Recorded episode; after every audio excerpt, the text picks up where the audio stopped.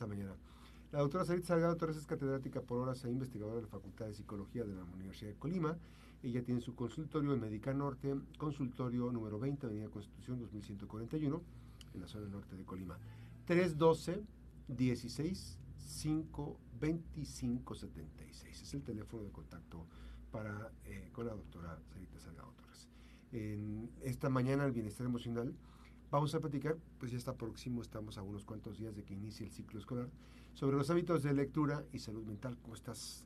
Muy bien, muchas gracias. Muy buenos días. Gracias por la invitación una vez más. Bueno, pues hablando acerca de hábitos, de precisamente rutinas, disciplinas, cómo hacerle para que a los niños, a los adolescentes, a los adultos nos interese leer. ¿Y por qué tan importante es el leer para la salud mental? Como bien sabemos, la salud mental es este estado de bienestar, producto precisamente de este equilibrio tanto en lo cognitivo, en lo que pensamos, en lo que sentimos, como en lo que hacemos, que nos va a conducir precisamente a aprender a enfrentar situaciones estresantes o digamos como desafiantes, pero también a ser productivos en una sociedad. ¿Y cómo vamos a lograr todas estas características o dimensiones? Bueno, con muchas aristas y una de ellas es la lectura.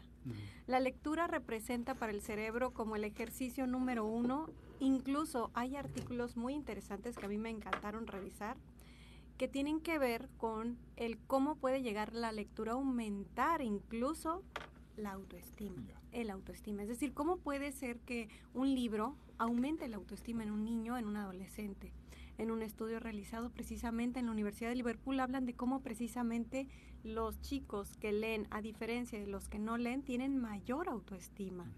Y esta autoestima está dada preciso por el nivel de vocabulario, que tienen más confianza consigo mismos para acercarse a otros e interactuar, y también con el hecho de que sienten como la capacidad de comprender a otros mundos. Entonces, cuando leemos, somos capaces de vivir ese mundo.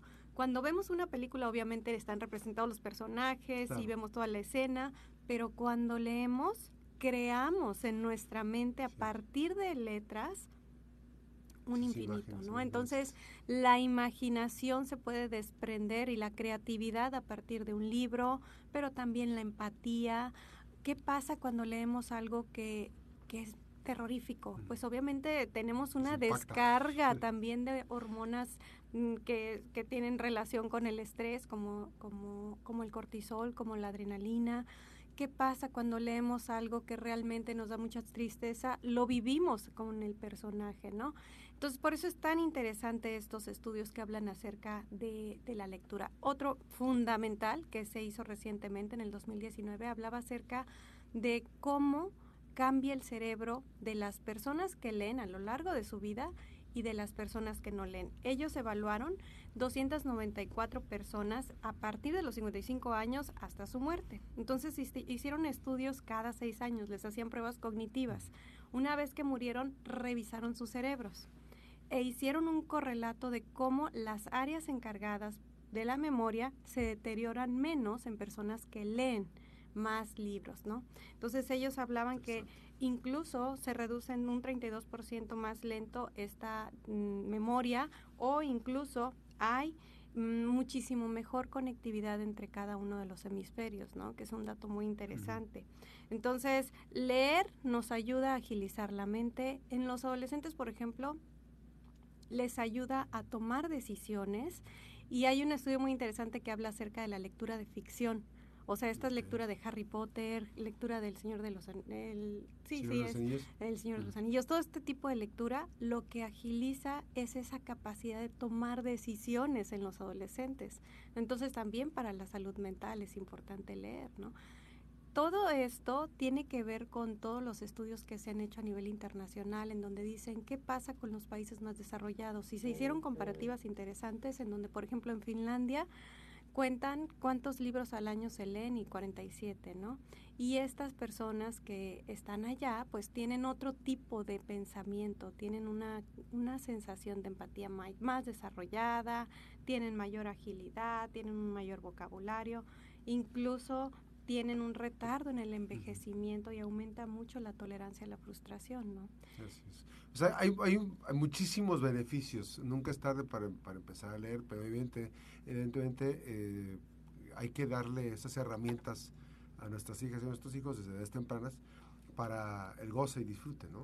Claro, y digo, resulta súper interesante porque, bueno, cuando hacemos esta revisión, a mí me resultó muy, muy, pero muy, muy impactante un estudio que hablaba acerca de que el 30% de las personas que leen, por ejemplo, solo 30 minutos una vez por semana, mejoran su sensación de bienestar.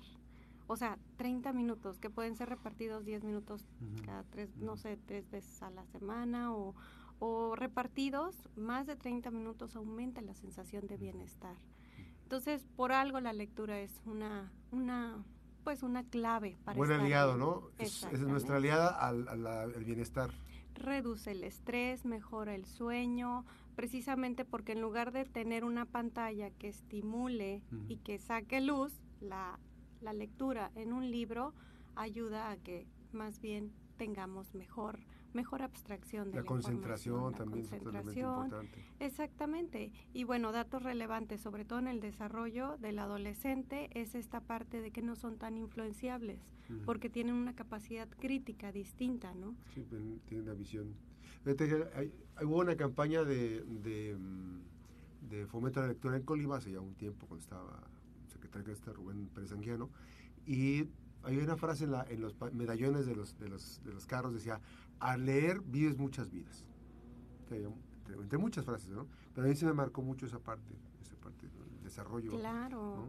¿no? necesitamos salir y este y de alguna manera viajar tanto, simplemente con leer acerca de un país creamos así es. y hay, universo. Así es. Y hay datos interesantísimos de cómo papá y mamá podemos contribuir al disfrute, al goce de la lectura. Podemos hacer una lectura con nuestras hijas y nuestros hijos en edades tempranas, este, contarles. A ver, llegó el momento de y esa parte es un ejercicio muy interesantísimo, Para, para poder disfrutar. Ya llegará el momento en que eh, nuestras hijas o hijos este, pues puedan disfrutar la lectura solos. Sí, y tener una lectura de comprensión, porque de alguna manera cuando en la escuela les obligan a leer a los niños tantos minutos, tantas palabras, por minuto, este, se agobian. Digo, yo como mamá me tocó estar contando cuántas palabras en primer grado mi hijo tenía que, que leer, entonces de repente por minuto es, es agobiante, incluso como padres, ¿no? si empezamos a empapar a los niños de una lectura de comprensión divertida, sana, que sea motivo de goce entre mamá e hijo para crear un vínculo, un apego mucho más sano, obviamente la lectura no se vería como lo ven muchos adultos ahorita, ¿no? Con ese tedio. Y hay, y hay un dato, ahorita, este, una herramienta que también puede ser interesantísima, ahorita que nos comenta la doctora Sarita Salgado Torres en Bienestar Emocional, hay un elemento de la lectura que uno puede compartir en niños de edades tempranas, cuando empieza a adquirir lenguaje, entonces empezar a detenerse y, y que el niño o la niña adivinen la siguiente palabra que sigue. Entonces esa parte del de, el ejercicio pues va a ser muy, es muy enriquecedor. Entonces eh, también hay un acompañamiento. Este, insisto, en edades tempranas hay que empezar a motivar y ya después de grandes, pues obviamente que ellos van a... Claro, y se van solitos una vez que se genera el hábito. Ahorita que hablabas yo me imaginaba, digo, Obviamente, cuando se lee, nosotros vemos una palabra, la reproducimos en nuestro cerebro, lo adquiere una área que se llama de Bernique y posteriormente lo evocamos al momento de hablarlo con las áreas de Broca. Pero para todo eso pasa por un lugar que es el giro angular y ahí es donde se empapa del aspecto emocional. Entonces ahí es donde entiendo que lo que estoy leyendo tiene un contenido. Y para que se genere eso, necesitamos hacerlo disfrutable, necesitamos hacerlo como súper interesante, ¿no? Entonces vale la pena que con nuestros hijos todas las noches, si es posible, aunque ellos no sepan leer, que vean los dibujitos y que pasemos hojas y que nos observen, que nos observen que nos gusta leer, que disfrutamos la lectura y no tanto que es obligatorio, ¿no? Así es. Y, es, y es impresionante la forma en que, en que van, a, en la adquisición del lenguaje, van evolucionando, eh, incluso cuando uno lee con cierta entonación, con las punticoma y todo esto, este, se les va dando herramientas para que en etapas, ya en, la, primaria, pues ellos empiecen a desarrollar esa, habilidad, esa lectura que de comprensión que es importante. Claro, ahora, si por alguna razón no hemos adquirido el hábito, hay tips, tips importantes. Por ejemplo, reforzarnos. Uno de ellos sería ver a la lectura como algo estimulable, estimulante. Perdón. Entonces podríamos escoger un libro que sea demasiado atractivo y ponernos récords. Por ejemplo, una página al día, una página en la noche y reducir, por ejemplo, pantallas o reducir lo que estaba viendo, no sé, de telenovelas o reducir en la plática con alguien que no tiene una situación productiva y incluso en lugar de discutir, irnos a leer, irnos a leer una página al día. Incluso podemos hacer experimentos en donde vamos poniendo récords, una página al día, la siguiente semana dos páginas y reforzarnos con algo que nos guste mucho, ¿no?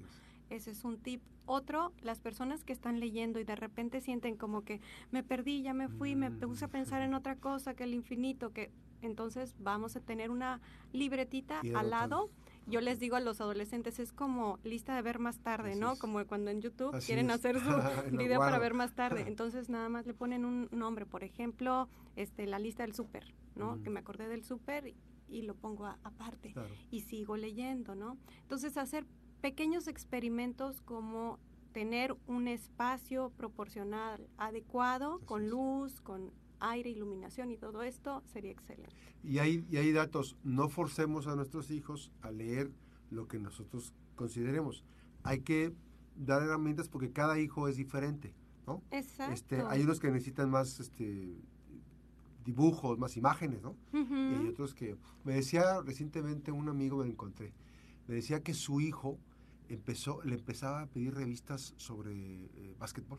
Y entonces empezó él con los nombres. Y ahorita, este, de hecho tengo una charla pendiente con él, porque es interesantísimo esa parte, porque él empezó a pedirle, y entonces conseguía las revistas, pues eran un poco caras, pero, pero en inglés y todo esto, empezó a pedir las revistas y dice, ahorita mi hijo se sabe, o sea, mi hijo tiene otra profesión, pero se sabe de deporte, de básquetbol, se sabe muchísimos nombres, los Experto, entonces, ¿no? entonces empiezan a desarrollar ese, ese registro de datos. memoria, claro. Y ahorita, por ejemplo, con el tema de, digo, aunque no es tanto propiamente con la lectura, pero es información.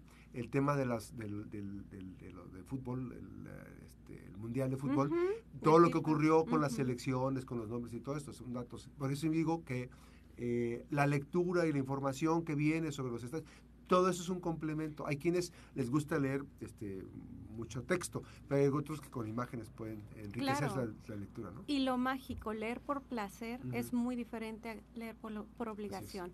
Entonces, hay algunos datos que a mí me impactaron también referente a investigaciones que se dice, ¿por qué lee la gente? Y la mayoría, un gran porcentaje, lo hace para paliar sentimientos de soledad es decir, para disminuir la sensación de soledad, otros para neutralizar pensamientos negativos.